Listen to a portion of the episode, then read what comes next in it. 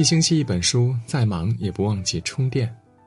我是安东尼，今天我们要分享的是：别跟自己为难。不知道从什么时候开始，很多人都变得焦虑了起来。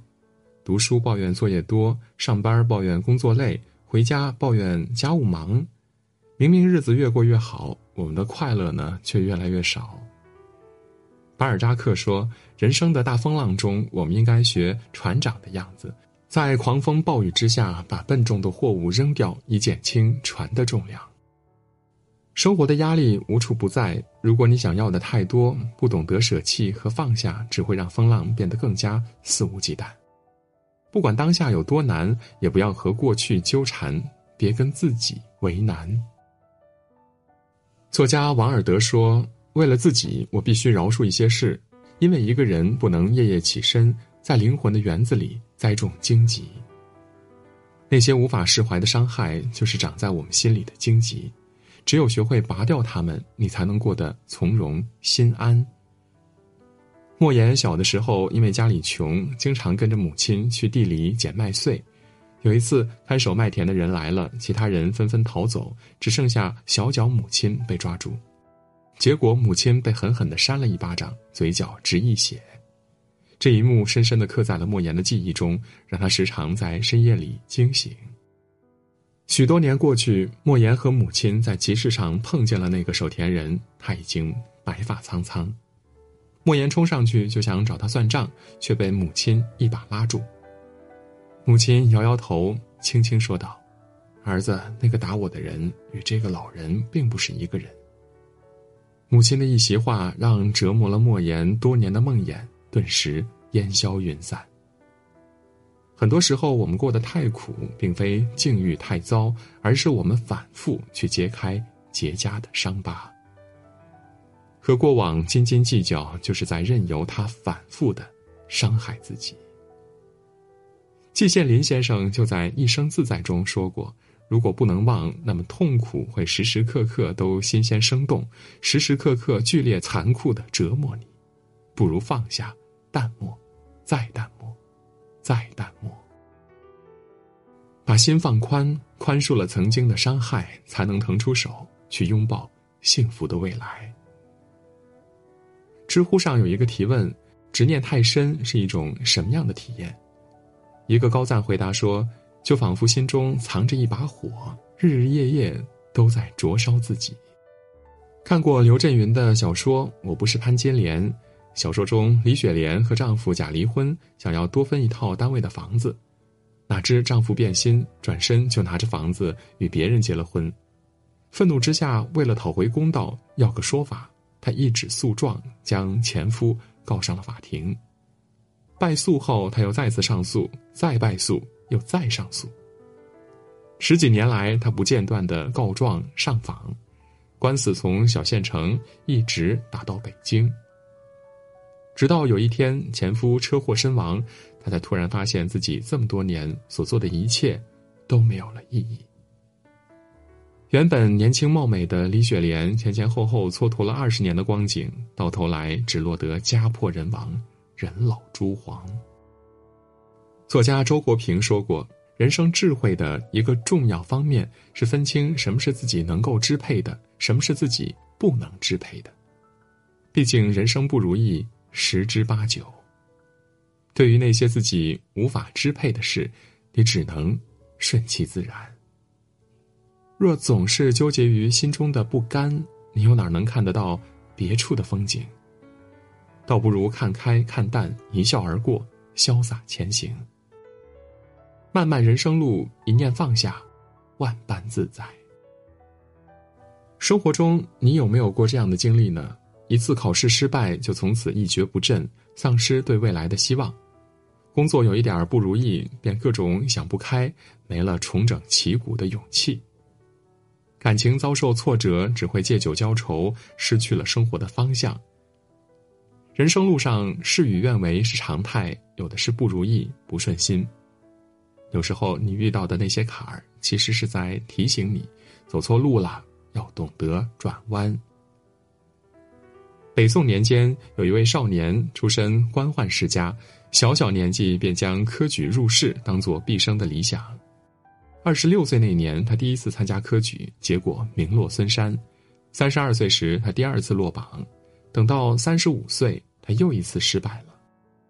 几年之后，当他再度落榜后，他突然想通了：命里有时终须有，命里无时莫强求。既然考不中进士，那就不妨接受这个命运安排，去做一个潇洒的文人。面对那条走不通的仕途之路，他头也不回的转身离开，到坊间填词去了。此后数年，他游遍大江南北，创造了上百个词调。他从一个身无功名的读书人，一跃成为北宋词坛宗师。这位少年便是婉约词派大师柳永。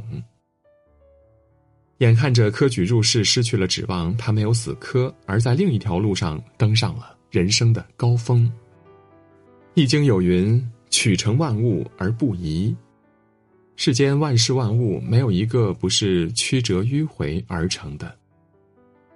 水能奔流到海，不是因为它能激流勇进，而是懂得避开障碍，拐弯前行。